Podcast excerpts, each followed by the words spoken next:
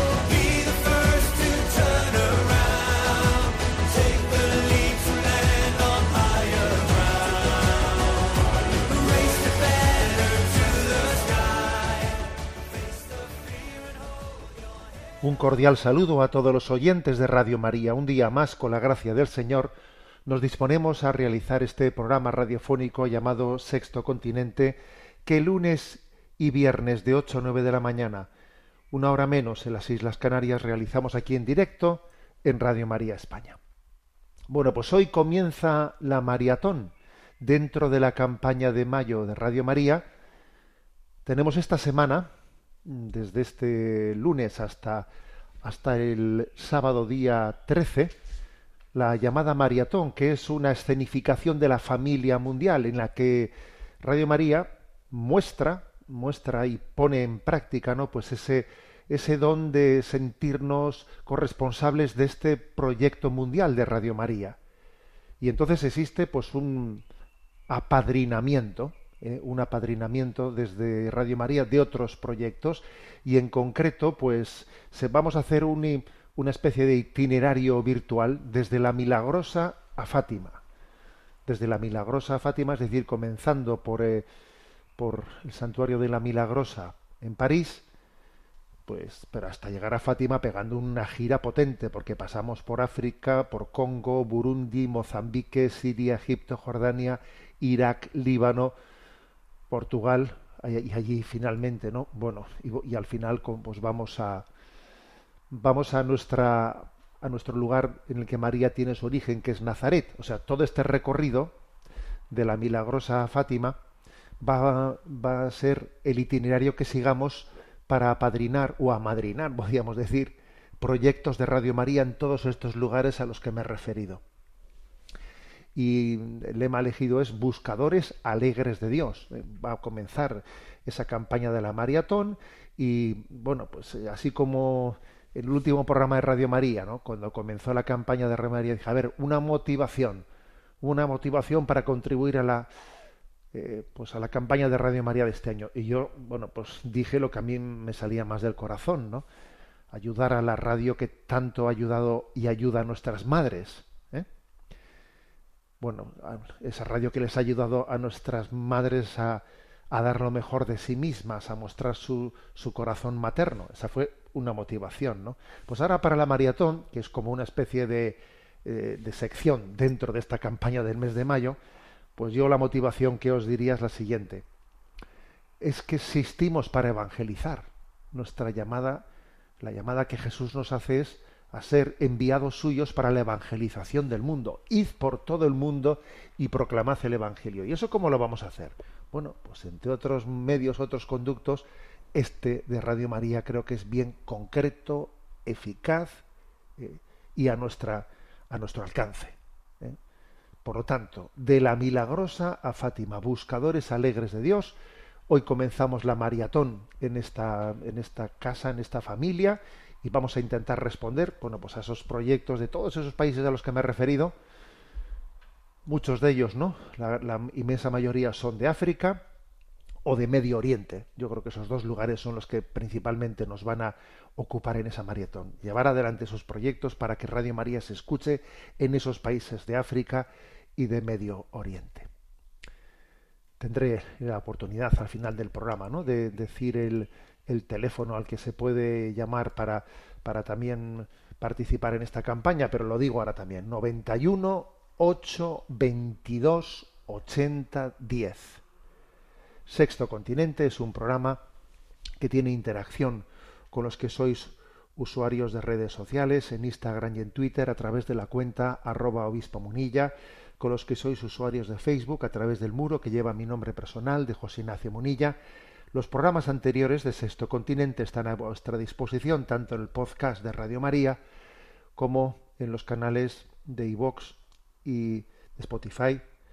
Y también deciros que en la página web multimedia de un servidor que os habla, www.enticonfio.org, allí hay un apartado desde el que fácilmente se llega a Sexto Continente, aparte de, bueno, pues de otros materiales de evangelización que están a vuestra disposición. Vamos a ver, ¿qué tema he elegido de entrada para hacer un comentario?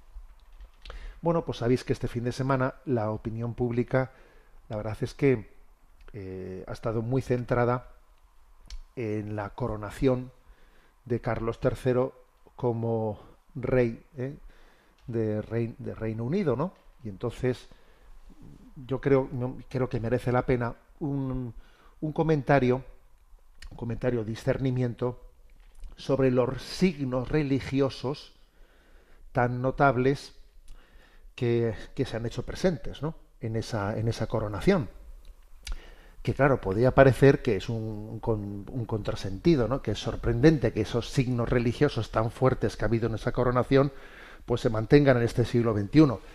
Principalmente, pues yo creo que esos signos religiosos consisten en, en el hecho de que el arzobispo cabeza de la Iglesia anglicana ponga la corona, eh, sea quien pone la corona al rey, y también el signo religioso de que pues el rey es ungido, eh, los reyes son ungidos con óleos que se traen desde Jerusalén, allí en la ceremonia se pone unos biombos eh, como custodiando la intimidad de los reyes porque van a ser ungidos con aceite. Es como si en ese momento eh, se quiere preservar con esos eh, biombos que, que les rodean, se quiere como se quiere expresar la intimidad con Dios de que Dios unge a los reyes, ¿no? Bueno, entonces, ¿qué lectura, no? ¿Qué discernimiento cabe hacer de estos signos religiosos tan fuertes en una ceremonia como esta. Bueno, yo creo que mm, hay dos lecturas ¿eh? y, no, y no contrapuestas, ¿eh? sino que yo creo que hay que integrarlas.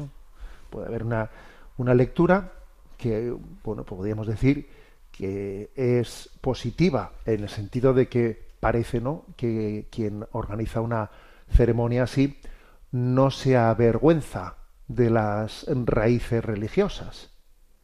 No se avergüenza de ellas, ¿no? De, comparando con el laicismo, con el laicismo que vivimos, por ejemplo, pues en, en, los países latinos, porque es curioso, ¿no? El mundo latino, eh, en nuestra cultura, hay un laicismo militante, anticlerical, que haría vamos, impensable, ¿no? Intentaría arrancar de cualquier manera, ¿no? Pues cualquier signo de ese estilo, ¿eh? Como por ejemplo, ¿no? Pues cuando eh, incluso en la Casa Real Española, pues eh, también eh, en los protocolos se ha ido poco a poco, pues que la Casa Real pues no esté presente en los momentos en los que se hacen bendiciones religiosas, en, los protocolos que se han ido implementando, cada vez se ha ido eh, separando más y más los signos, eh, los signos religiosos de, del protocolo de la Casa Real, ¿no? En, España es curioso porque digamos que en los países latinos, en los que hay una, un influjo muy fuerte anticlerical, pues se, se subraya al máximo. Eh, esa separación para rato, por ejemplo, ¿no? Pues en nuestro contexto español hubiese habido una ceremonia tal y como la hemos visto ahí en el Reino Unido, pues ha sido impensable ¿eh? con el anticlericalismo de nuestro, eh, de nuestro contexto cultural. Bueno, entonces en ese sentido parece ¿no? que existe una lectura, una lectura que en primer lugar podría ser positiva. Pues, si hay un laicismo, desde luego, no parece que sea agresivo, antirreligioso, queriendo rechazar los signos religiosos, ¿no? También hay un signo positivo, muy positivo, ¿no? que es el hecho de que por primera vez, después de 500 años, en la coronación de, un rey ¿eh? en el Reino Unido, pues haya asistido un cardenal católico ¿eh? en la ceremonia de coronación de la abadía de, la abadía de Westminster, pues ahí estuvo el cardenal Parolín junto al nuncio del Papa eh, en Inglaterra, bueno, pues es un hecho positivo, ¿no? Porque todos sabemos que cómo nació la Iglesia anglicana, etcétera, etcétera. Y bueno, pues ese hecho, ese hecho, obviamente es positivo, ¿no? Ahora bien, eh, hay otra otra lectura que también, ¿no? que también hay que hacerla, ¿no? Que es la siguiente. A ver, entonces, eso quiere decir que realmente se asuma esos signos que se hicieron ahí, eso de que el rey es ungido, es un ungido de Dios, que se reconoce la autoridad de Dios, que toda autoridad humana en el fondo viene de la autoridad de Dios. ¿Eso, eso es real? ¿Tal cosa eh, fue reconocida, sí, explícitamente con esos signos en esa coronación que se hicieron? Pues obviamente hay que decir que no, eso no es verdad. Se hicieron signos se hicieron signos, pero en realidad sin que tengamos que en absoluto creer que los signos que se hicieron sean asumidos, asumidos en lo que, en lo que significan por toda la población que los aplaudió. ¿Eh?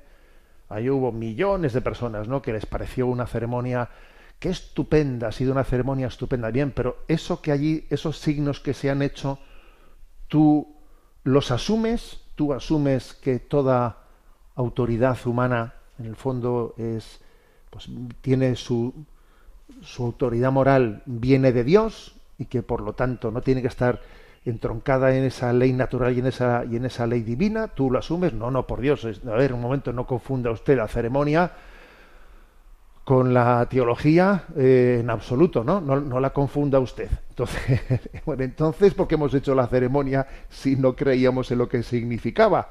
Bueno, esto también creo que es importante, ¿eh? que nos demos cuenta de ello. Esto es importante. Porque en el fondo, en el fondo hay dos tipos de, de laicismo, ¿no? El laicismo más bien de ámbitos latinos, que es un laicismo que, mm, que lo que hace es perseguir cualquier hecho o signo religioso, ya vemos lo que pasó, por ejemplo, pues en la Guerra Civil Española, que es quemar, quemar, quemar iglesias como sea, quemar iglesias y quemar imágenes y, sacar la tumba de los santos y quemarlo todo. Ese es el laicismo, digamos, ¿no? De tipo latino. Pero ojo, existe también otro tipo, ¿no? De laicismo mm, en el mundo anglosajón muy distinto, muy distinto, que puede ser quedarnos, ¿no? Quedarnos con pues con el boato, ¿eh? quedarnos con el formato, quedarnos con la estética, con la estética, pero vaciándola de contenido. Eso, eso es otro tipo de laicismo, que es más anglosajón a diferencia del latino. voy a poner un ejemplo que lo vais a entender enseguida. ¿eh? Pues, por ejemplo, cuando Biden toma posesión, ¿eh? ganó las elecciones, en aquellas elecciones tan conflictivas, ¿no? Con Trump, etcétera, bueno, gana las elecciones Biden y entonces ahí tuvo él una celebración, ¿no? Pues de una, de una misa católica, una celebración pública de una misa católica antes de tomar posesión como presidente en la ceremonia esa de toma de posesión en Washington, precedida de una misa, ¿no? A ver, para acto seguido, en el momento en que tomó posesión, como todos sabemos, hacer la primera, ¿no? todo lo que firmó en el primer día y en el segundo día fue derogar todas las leyes eh, y, dar rienda suelta a, toda la agenda abortista LGTB, ¿no? Pero vamos, eh, entrando en tromba el primer y segundo día y habían hecho esa misa de toma de posesión del presidente de Estados Unidos. A ver, este es otro laicismo muy distinto al nuestro, de tipo anglosajón. Y es que tenemos que ser conscientes que existen, bueno, igual que existen, digamos, dentro de lo que se llama la evolución cultural, ¿no? Pues eh, existió, pues, por ejemplo, quiero que la nueva era, ¿no? La nueva era se caracteriza por espiritualidad, sí, religión, no, que es lo propio, ¿no? De, nuestro, eh, de nuestro contexto, digamos, de nueva era en el contexto latino, espiritualidad sí, religión no. También hay una tendencia que yo la definiría como religión sí, Dios no. Y esa religión sí, Dios no, pues es el mantengamos ¿no? todos los gestos religiosos de la tradición, hagamos no pues eh, esa, esa consagración con los óleos venidos de Jerusalén, mantengámoslo todos, es decir, la, la religión acaba siendo pues como digamos un, un entorno formal, un entorno formal. Y es un entorno formal, pues digamos es un es un boato eh, pues insuperable, ¿eh? insuperable un entorno para guardar nuestras tradiciones, para identificar nuestras, identificarnos como pueblo, estas son nuestras raíces, y entonces puede existir personas que digan yo no creo en Dios, pero sí creo eh, en esta ceremonia, creo en esa ceremonia porque en esa ceremonia guardamos un poco nuestra identidad de pueblo, ¿no? Aunque yo no crea en Dios. Esto es perfectamente posible. Es un religión sí, Dios no. Que a nosotros nos puede llamar la atención esto de religión sí, Dios no. Pero no os penséis que estamos tan lejos de esto en España, ¿eh? Porque también en España uno se encuentra con personas que dicen, yo no creo en Dios, pero yo quiero ¿no? defender eh, los derechos eh, pues de la Iglesia Católica por, por, la contribución que hace al, a la historia, al pueblo, eh, a nuestra identidad, etcétera, etcétera, etcétera, ¿no? Sí, ya, pero declararse católico o declararse anglicano, no creyendo en Dios, es, es como, pues, coger, ¿no? Coger un pirulí, quitarle el envoltorio, eh, quedarte con el envoltorio y tirar el pirulí. Es quedarte con la cáscara tirando el contenido, ¿no? Como quien pela un plátano, se queda con la cáscara y tira el plátano. O sea, este, este es un, riesgo como, como, como es obvio, ¿no? Como podemos, como podemos, vamos, yo, diría concluir. En definitiva, que los signos religiosos eh, que hemos visto ¿no? en esa coronación han sido muy potentes y entonces son una, una buena oportunidad para, para que reflexionemos sobre los dos tipos de laicismo que existen, ¿no? Que existen entre nosotros. Sí, existen dos tipos de laicismos muy diferentes que tenemos que saber eh, de alguna manera mm, identificar.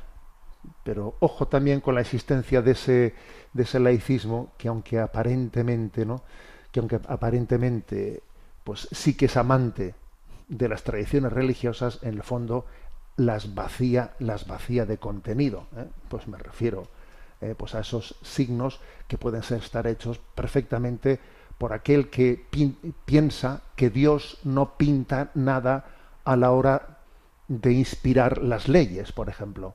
Sí, Dios, la religión, la religión que sea el marco que inspire nuestra ceremonia, pero luego Dios, la ley natural, no tiene, no, no podemos ni siquiera mentarla a la hora de inspirar las leyes, de inspirar el modelo educativo, de inspirar la concepción de la familia.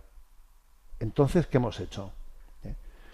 Aquí vendría bien, ¿no? Pues aquella frase de Chesterton maravillosa que dice él, la tradición es la transmisión del fuego no la adoración de las cenizas.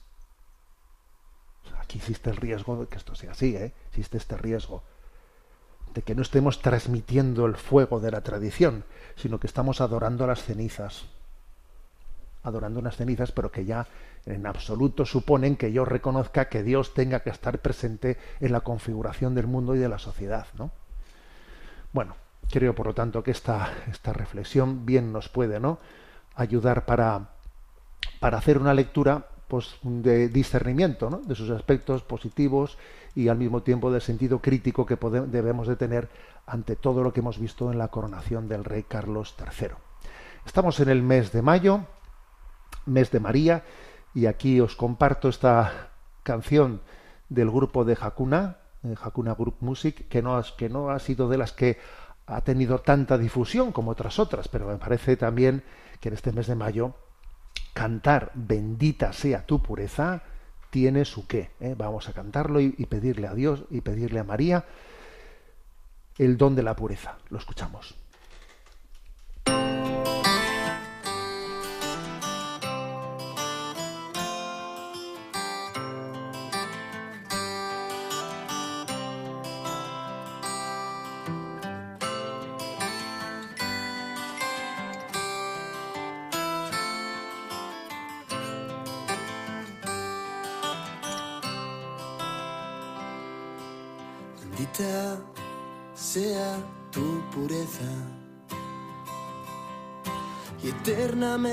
Lo sea, pues todo un Dios se recrea en tan graciosa belleza.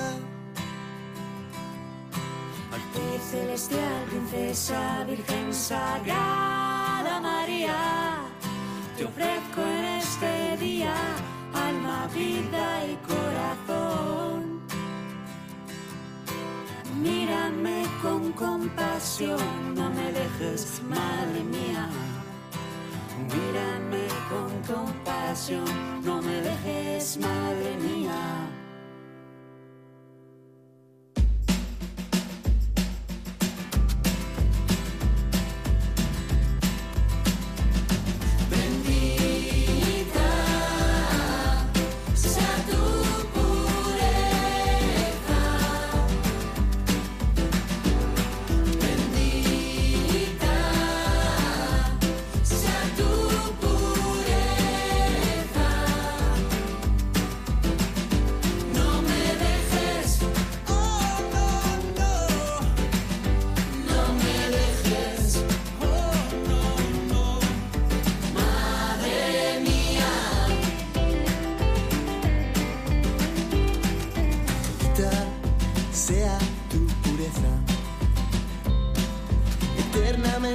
sea, pues todo un Dios se recrea en tan graciosa belleza.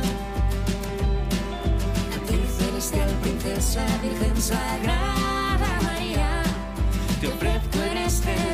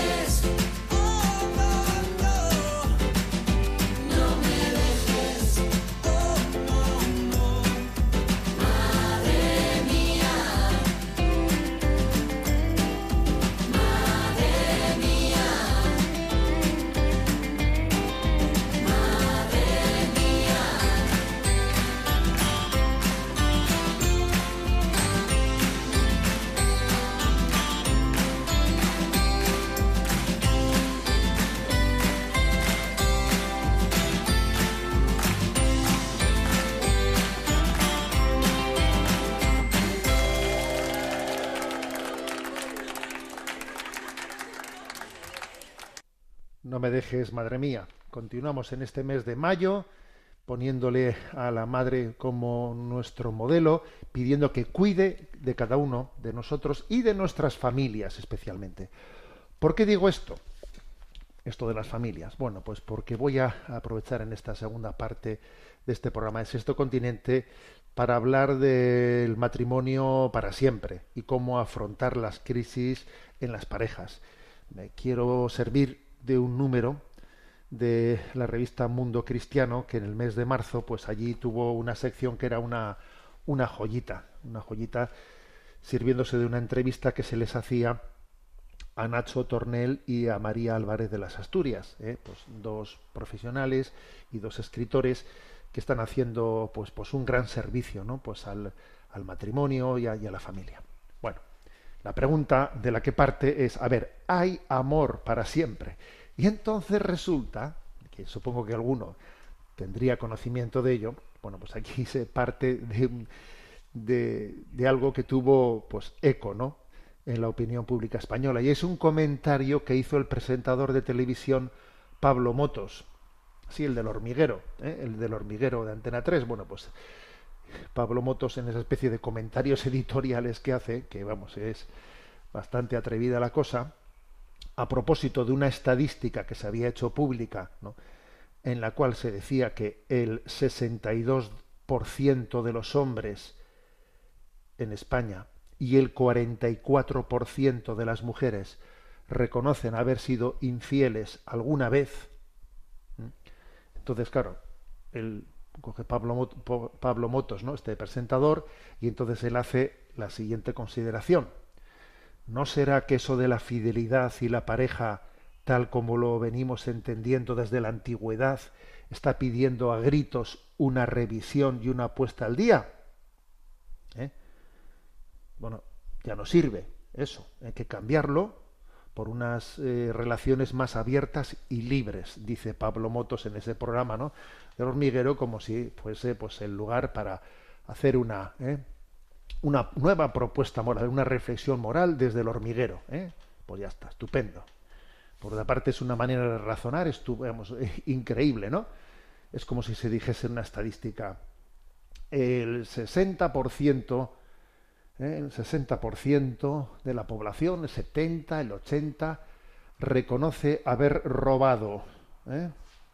Entonces, ¿no será que tenemos que replantearnos esa visión de la propiedad privada? ¿Eh? Si, si la mayoría ha robado, señores, es, es evidente que eso de la propiedad privada hay que superarlo por otro modelo, ¿no? A ver, es exactamente la misma lógica, señores. Entonces dice Pablo Motos, ¿no? O mentimos cuando nos casamos diciendo que te, eh, que te quiero para siempre, o mentimos o no nos conocemos ¿eh? cuando nos comprometemos, ¿no? Pues a amarnos. Bueno, pues este es el, esta es la clave, claro. El, señor Pablo Motos, lo que hay que decirle es que o en realidad no, no, no nos cuidamos, porque claro, el corazón humano hay que educarlo, hay que aprender a amar, hay que educar nuestro corazón. Amar se aprende, ¿sabes? Amar se aprende. Hay cosas que uno nace sabiéndolas, ¿no? Fíjate, a comer, pues un niño, un niño no hay que enseñarle cómo se mama, es que es que lo- es instintivo. Bueno, también hay que decir que, que también a, a comer también se enseña un poco, ¿eh? porque hay que aprender a cómo se cogen, a cómo se come con educación. De hecho, hay personas que comen sin educación, pero bueno, pero es más instintivo, ¿no? Pero amar, amar no es instintivo, ¿eh? Hay que aprender a amar y se enseña a amar, ¿no? Entonces, claro, eso es lo que ocurre. Si no sabemos amar, pues no nos escandalicemos ¿no? De, de- esas estadísticas, que por cierto son tremendas, ¿no? Decir el 62% de los hombres y el 44% de las mujeres reconocen haber sido infieles alguna vez, alguna o algunas, ¿no? Pues es todo una radiografía, ¿no? De un sufrimiento tremendo, ¿no?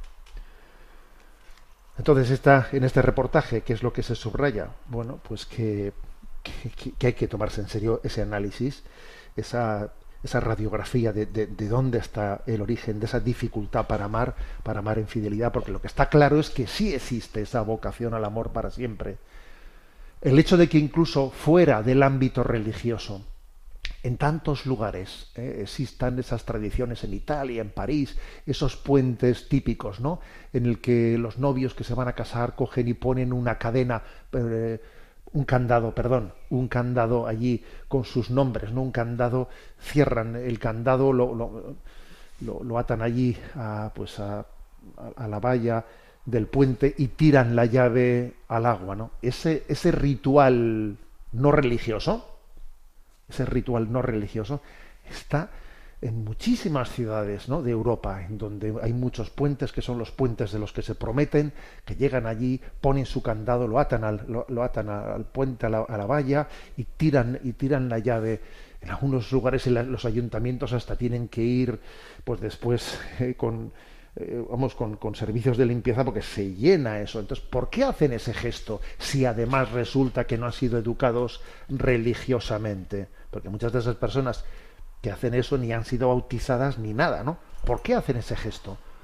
Pues porque ellos eh, intuyen, intuyen, así lo sienten, que ese, ese enamoramiento que tienen, eso tiene que ser para siempre. Eso, no, eso es algo tan grande lo que están experimentando que no puede ser cosa de un momento. Y entonces van al puente, tú, ponen ahí el candado y tiran la llave. Es impresionante eso, ¿eh? Porque eso demuestra que lo que hace la Iglesia en el sacramento del matrimonio responde a la llamada del, a ese gran anhelo del corazón humano.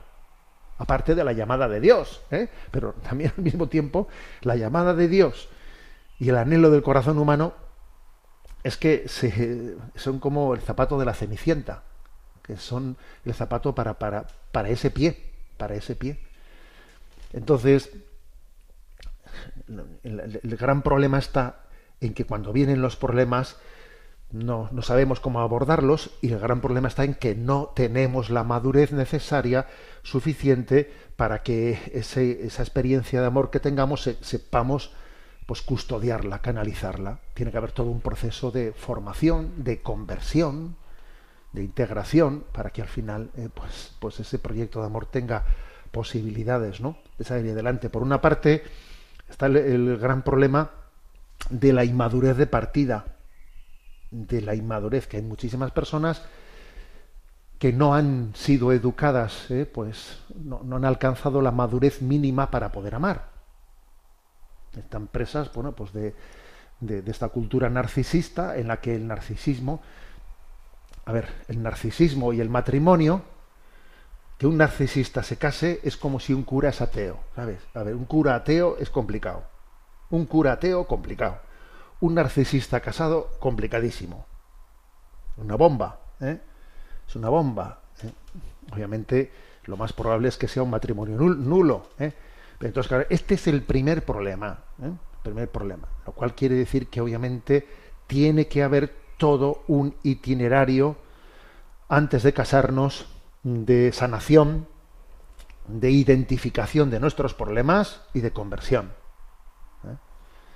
en realidad el, noviazgo o el pre-noviazgo, incluso yo diría el pre-noviazgo, tiene que centrarse en eso, ¿no? en, ese, en ese itinerario de maduración.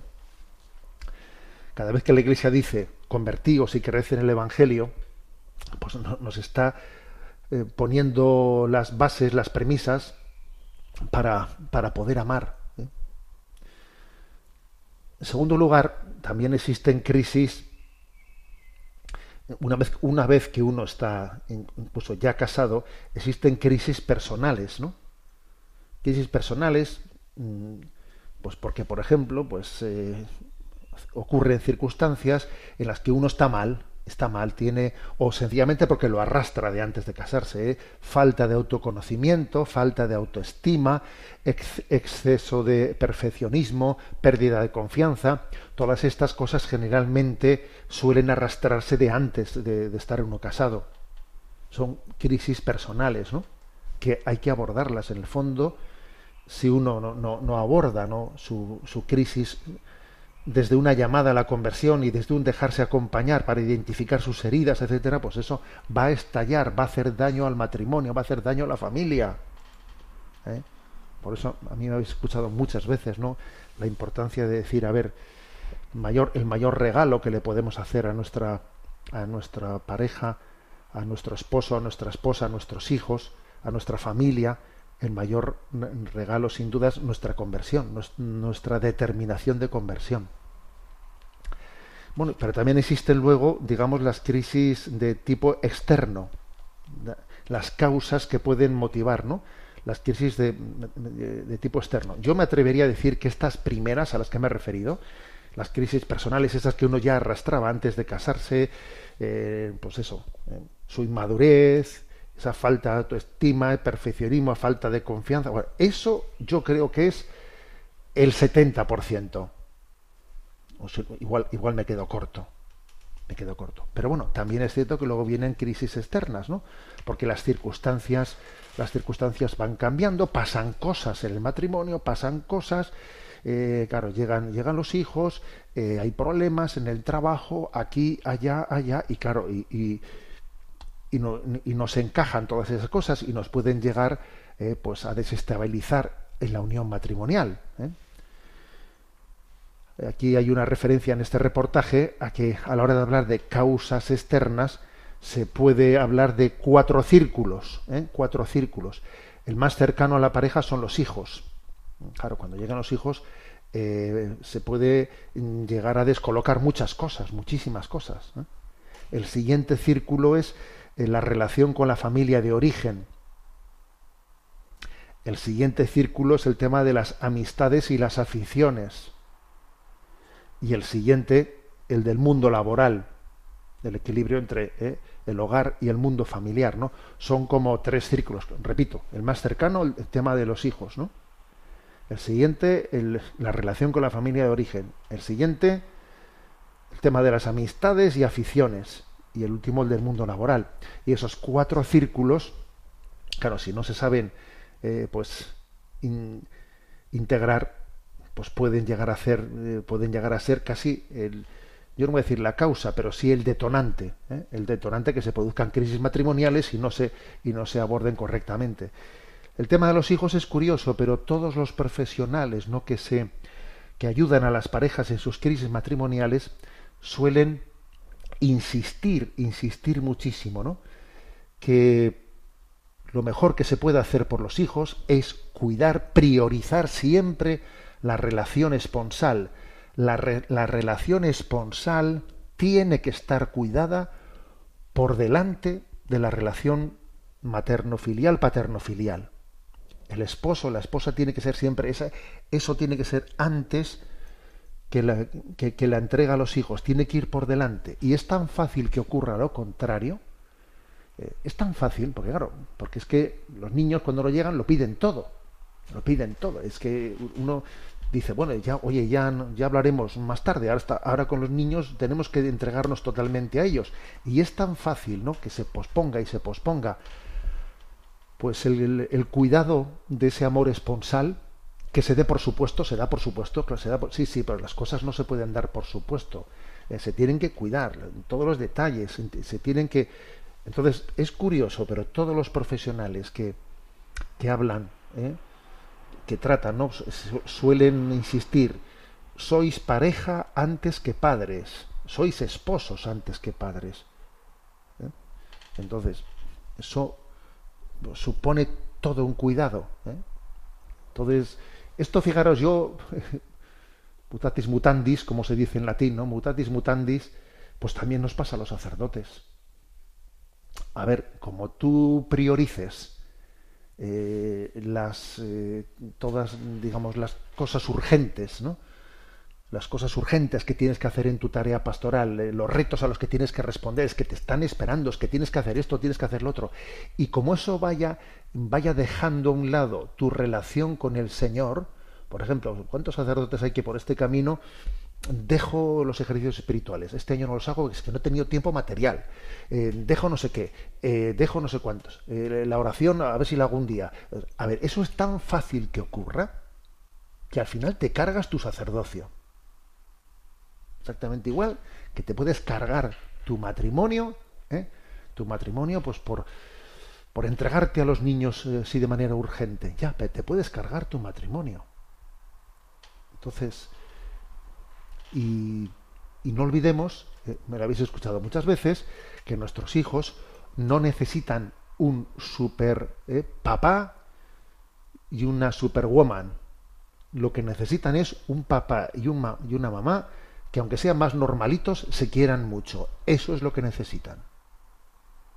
Lo que necesitan es una referencia esponsal que, que, sea para ellos, que esos niños vean en esa unión esponsal de sus padres el terreno, el, el, el piso firme sobre el que pueden construir su, su casa, ¿no? Su, todo su crecimiento. Bueno, entonces ese, es el, primer, el primer punto. El siguiente círculo, primero el, más íntimo, es el, tema de cómo se gestiona ¿no? Eh, ese equilibrio entre relación esponsal y nuestro ser padre y madre. El segundo círculo es el de la relación con la familia de origen. Otro tema que también ¿eh? dicen en este reportaje tanto Nacho Tornel como María Álvarez de las Asturias, como también es otro otro clásico, otro clásico que porque por estar mal gestionado puede ser motivo de las crisis familiares, ¿no?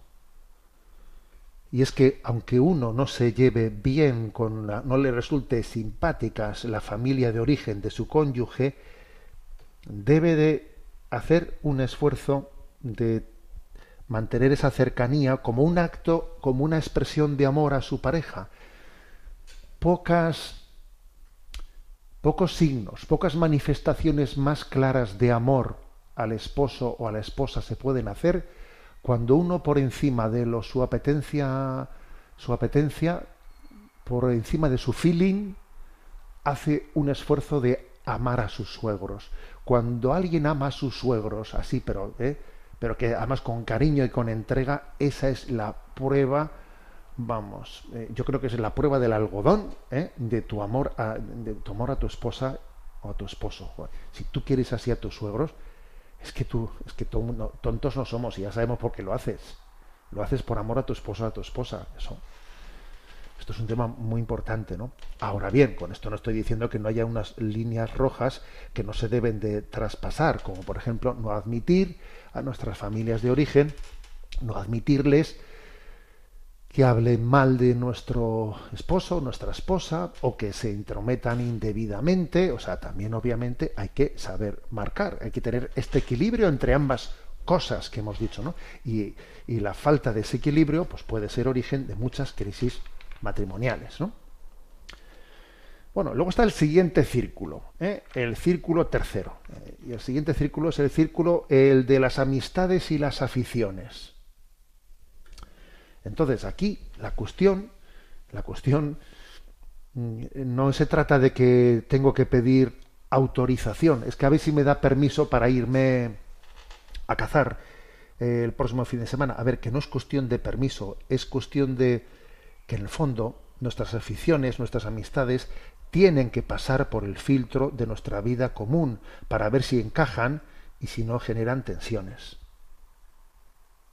Y tiene que haber también pues espacios espacios en los que se compartan amistades y se compartan aficiones, porque si tú tienes tus aficiones, yo tengo las mías y no tienen ningún lugar de encuentro y no tenemos amistades comunes y no tenemos tal, te digo yo que eso va a acabar mal.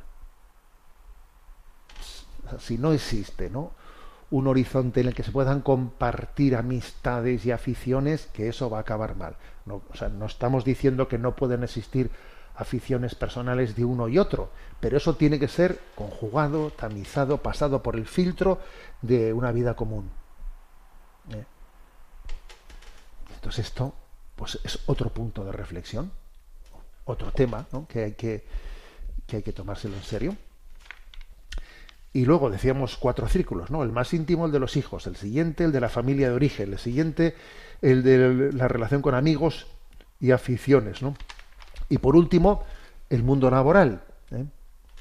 Bueno, pues claro, existe con mucha frecuencia, eh, pues un, no sé si porque de facto es así o porque a veces nos refugiamos en ello, pues un trabajo demasiado demandante o la exigencia de una promoción, porque hay empresas en las que eh, pues eh, todo tiene que ser ser promocionado, ser promocionado, en la cual pues se tira y se tira tanto y uno tiene no pues una una aspiración una aspiración a, al perfeccionismo en el trabajo al perfeccionismo que al final se, tira tanto que sufre la familia hasta el punto de que se puede romper esa cuerda, ¿no? Entonces, esto como, ¿Cómo hay que abordarlo? Pues yo creo que la clave está en que hay que superar eso de, bueno, yo es que en casa ya, ya ayudo, cuando voy a casa ya ayudo. Quita la palabra ya ayudo. Porque si tú dices yo ya, ayudo cuando voy a casa, en el fondo, con esa palabra, te estás delatando sin darte cuenta. Es como si dijeses, bueno, el proyecto de la familia propiamente ese no es mío, es de mi mujer, yo cuando voy ya ayudo. No, no digas esa palabra porque te estás delatando en ella, sino yo me responsabilizo plenamente, o sea, tengo que integrar en ese equilibrio de entrega a mi trabajo, tengo que integrar la entrega a mi familia. Porque de lo contrario, donde te estás entregándose en el trabajo y en casa, ya ayudaré. ¿Eh? Es como si tú le dijeses a tu, a tu jefe, ¿eh? bueno, yo ya, ya, te, ya, te, ayudaré un poco. ¿Cómo que, ya, ¿Cómo que ya te ayudaré? Tú vienes a trabajar, ¿no? Pues lo mismo pasa en casa. En casa no puedes decir ya ayudaré. A ver, que el proyecto, la entrega al trabajo, hay que entregar, hay que integrarla en la entrega plena también de la familia. Y entonces así se buscará el equilibrio. Porque como no partas de que las dos cosas tienen que ser una entrega, al final vas a hacer del trabajo, ¿no? Tu escenario, tu escenario que es casi, sí, con buena intención, con buena voluntad, porque yo todo esto lo hago para, pues para obtener recursos para mi familia. Sí, sí, pero va a ser el lugar en el que entregues tu corazón. Y entonces tu corazón va a estar en el trabajo y no va a estar en la familia. Y cuando la relación esponsal vaya mal, vaya mal, hasta suspirarás por refugiarte en el trabajo. Porque la casa ya te resulta dura. Entonces, esos cuatro círculos, examinarlos, son muy interesantes. ¿eh? Aunque, como he dicho, el, punto clave posiblemente sea el primero de todos que he dicho, ¿eh? es decir, la inmadurez que arrastramos eh, y esas, esa necesidad de conversión, de, de superar los límites de los que hemos partido y, desde, una llamada al crecimiento interior. Pero obviamente estos cuatro círculos, pues hay que estar muy atentos a ellos. ¿no? Creo que los centros de orientación familiar eh, se está, yo siempre insisto un montón, ¿no? que un centro de orientación familiar es, en, este momento, es la, imagen viva de lo que el Papa tantas veces dice, que tenemos que ser, la Iglesia tiene que ser un hospital de campaña. Eso sí que es un hospital de campaña un COF, un centro de orientación familiar, y un ejercicio de las obras de misericordia, si hoy en día hiciésemos una reformulación de las obras de misericordia, yo creo que una reformulación sería, conducirás eh, a los matrimonios que veas en crisis, los conducirás a los centros de orientación familiar. Ese es un ejercicio de obra de misericordia espiritual, eh, formulado en el siglo XXI. Serás, serás Lazarillo, para los matrimonios que veas en crisis, para introducirles en los centros de orientación familiar, ¿no? Bueno, por eso, con todos los respetos del señor Pablo Motos, ¿no? que él piensa que, que tenemos que repensarnos eso de el amor fiel, ¿eh? fiel y para siempre, pues yo, yo lo que digo es que lo que hay que hacer es poner eh, las bases para entender que el matrimonio no es una cárcel, que en la que se nos impida amar con plena libertad, no, no es una cárcel, sino que el gran problema, la cárcel, la cárcel es la inmadurez, la cárcel es el pecado. El problema de fondo es que no nos comprendemos a nosotros mismos, ¿no? No, no comprendemos, porque esos jóvenes que cogen y cierran el candado y allí ponen sus nombres y ponen la fecha y tiran la llave, esos jóvenes no se están equivocando, no tienen que romper con, el problema que tienen no es que tengan que romper con un atavismo ancestral en el que están atrapados, no. Lo que pasa es que lo que tienen que hacer es sanar su corazón para que esa gran ilusión que tienen sea posible, no sea una quimera. Ayer enviaba a redes sociales un, un mensaje que, yo creo que lo, lo resume todo en dos palabras, ¿no? La clave está en esa frase de San Agustín que dice, yo soy yo, pero no soy mío. Y esto es lo que el mundo necesita escuchar. Yo soy yo, pero no soy mío.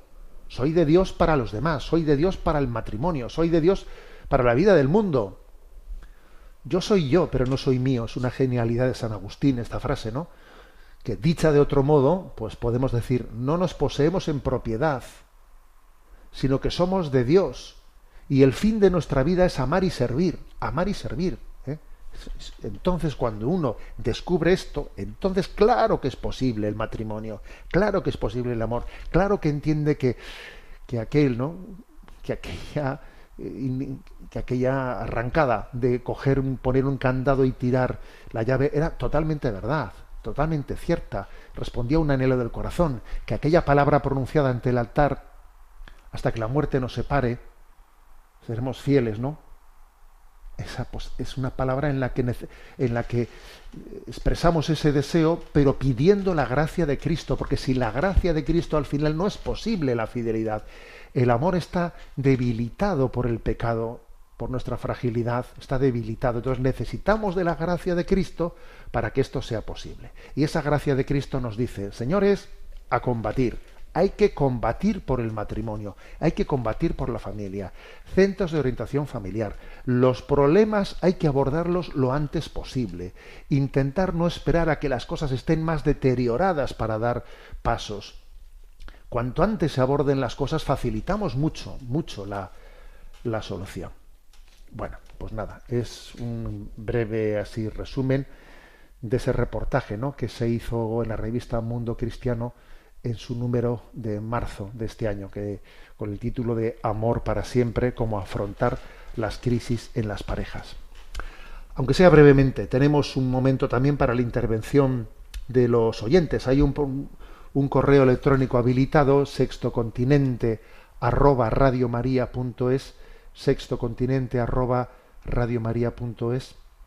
al que podéis hacer llegar vuestras preguntas y a Mónica que le tenemos en la emisora le vamos a pedir que nos presente las seleccionadas. Adelante, Mónica. Muy buenos días, monseñor. Buenos días. Comenzamos con Concha Sierra, que pregunta Buenos días. Me gustaría que me aclarara algo sobre la resurrección de Jesús. He oído decir que aunque en el Evangelio pone que los apóstoles vieron a Jesús resucitado, eso no es real. No llegaron a verlo con los ojos del cuerpo, sino que lo veían con los ojos del alma. Yo siempre pensé que lo veían, aunque no lo reconocieran por ser un cuerpo resucitado. Seguramente muy diferente al cuerpo mortal, pero ahora parece ser que no es así. Me gustaría saber cuál es su opinión. Muchas gracias. Saludos. Vamos a ver. Eh, el catecismo de la Iglesia Católica es eh, bien claro eh, a este respecto. Ese tipo de, mm, de explicaciones ¿no? que nuestra oyente Concha pues, nos traslada, por desgracia, han estado muy presentes en la teología liberal, en la teología liberal de influjo protestante, que luego también se ha infiltrado en el seno de la Iglesia Católica y hemos tenido, por desgracia, durante décadas en facultades de teología católica mucho profesor de cristología que venía a decir cosas de ese estilo. Gracias a Dios, en las facultades de teología eso ya se ha purificado, pero claro, ese influjo, ese influjo mm, ah, pues, eh, continúa en muchos ambientes, ¿eh? en muchos ambientes. Aunque gracias a Dios yo creo que las facultades de teología mayoritariamente eh, pues ya son ya tienen explican la resurrección de Jesucristo en comunión con la fe con, la, con la fe católica pero qué es lo que decían aquellas teorías bueno pues no pues que la resurrección no es un hecho histórico sino que es un hecho metahistórico que no es visible entonces como no es visible pues el evangelio ha recurrido a pues a decir que los apóstoles vieron y tocaron, pero es una manera, es una invención del evangelista para así darnos seguridades, porque en el fondo allí no se vio ni se tocó nada, eh, sino que eso ocurrió en otro, en otra dimensión eh, cósmica que nos. A ver, eh, mire usted, Jesucristo, Jesucristo es misericordioso y él se revela al hombre. Y a la hora de revelarse al hombre, obviamente se revela en nuestras categorías, en nuestra capacidad de comprensión. Se revela, por ejemplo, con la palabra, con la palabra. ¿eh? En el cielo, obviamente, el Padre y el Hijo Estoy seguro que no utilizarán palabras como nosotros utilizamos palabras, ¿no? La comunicación entre el Padre y el Hijo y el Espíritu Santo no creo que sea gramatical, no tienen, pero sin embargo cuando vienen a revelarse hablan en nuestra gramática. O sea, hablan, utilizan el lenguaje humano para revelarse, ¿no?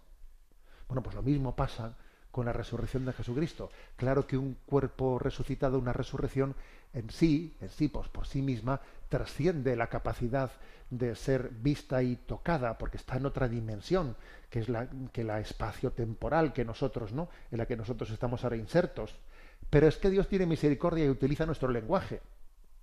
Y entonces por eso se dejó ver y tocar, pues para, para superar nuestra incredulidad. ¿eh? Entonces, olvídese completamente de ese tipo de explicaciones, porque claro, es increíble que después del gran esfuerzo que el Señor hace, ¿no? Ven aquí, Tomás, trae tu mano, toca mis, toca, toca mis llagas, mete en mi, mi, costado y no seas incrédulo sino creyente. ¿no? Es increíble que después de que Jesús hiciese signos como ese, ahora venga aquí el teólogo liberal progre diciendo que, eh, vamos a ver, un poco de respeto a la palabra de Dios es increíble, ¿no? Que tengamos esa falta de respeto a la palabra de Dios. O sea, no, no, no, no nos la tomamos en serio. Os deseo, pues, ¿no? De todo corazón que este tiempo de Pascua en el que estamos reafirme, ¿no? Nuestra, nuestra inmensa gratitud al resucitado que se muestra, se muestra a nosotros. ¿no? Tenemos el tiempo cumplido y quiero mm, volver a recordar que comienza hoy dentro de la campaña de mayo de Radio María, comienza la maratón. Y que tenemos pues toda una serie de proyectos que vamos a por ellos, ¿no? Desde haciendo un recorrido virtual desde la Milagrosa a Fátima, vuelvo a repetir, comenzando por la Milagrosa, porque también en París, eh, también en Francia, queremos que se inicie Radio María en Francia, ¿eh? en la laica Francia.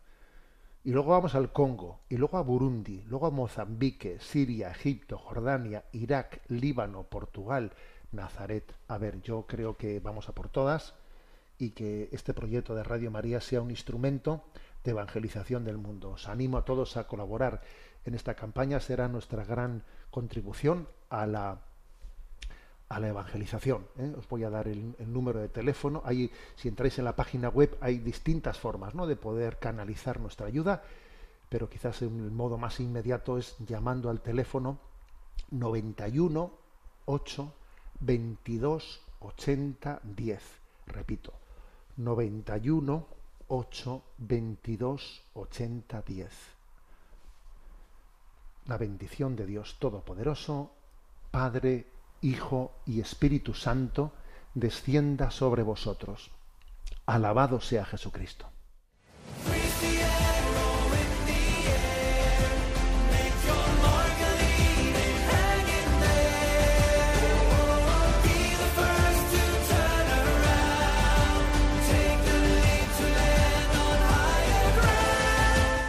Finaliza en Radio María Sexto Continente dirigido por el obispo de Orihuela Alicante, Monseñor José Ignacio Munilla.